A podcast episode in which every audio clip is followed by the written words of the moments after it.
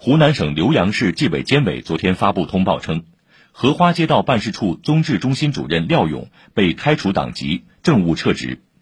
此前，一段街道办干部在疫情防控中带人上门殴打业主的视频在网上传播。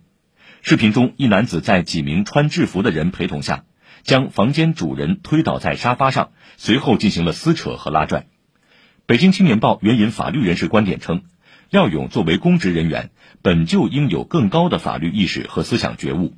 他殴打他人属于知法犯法，要比普通公民违法受到更重的处罚。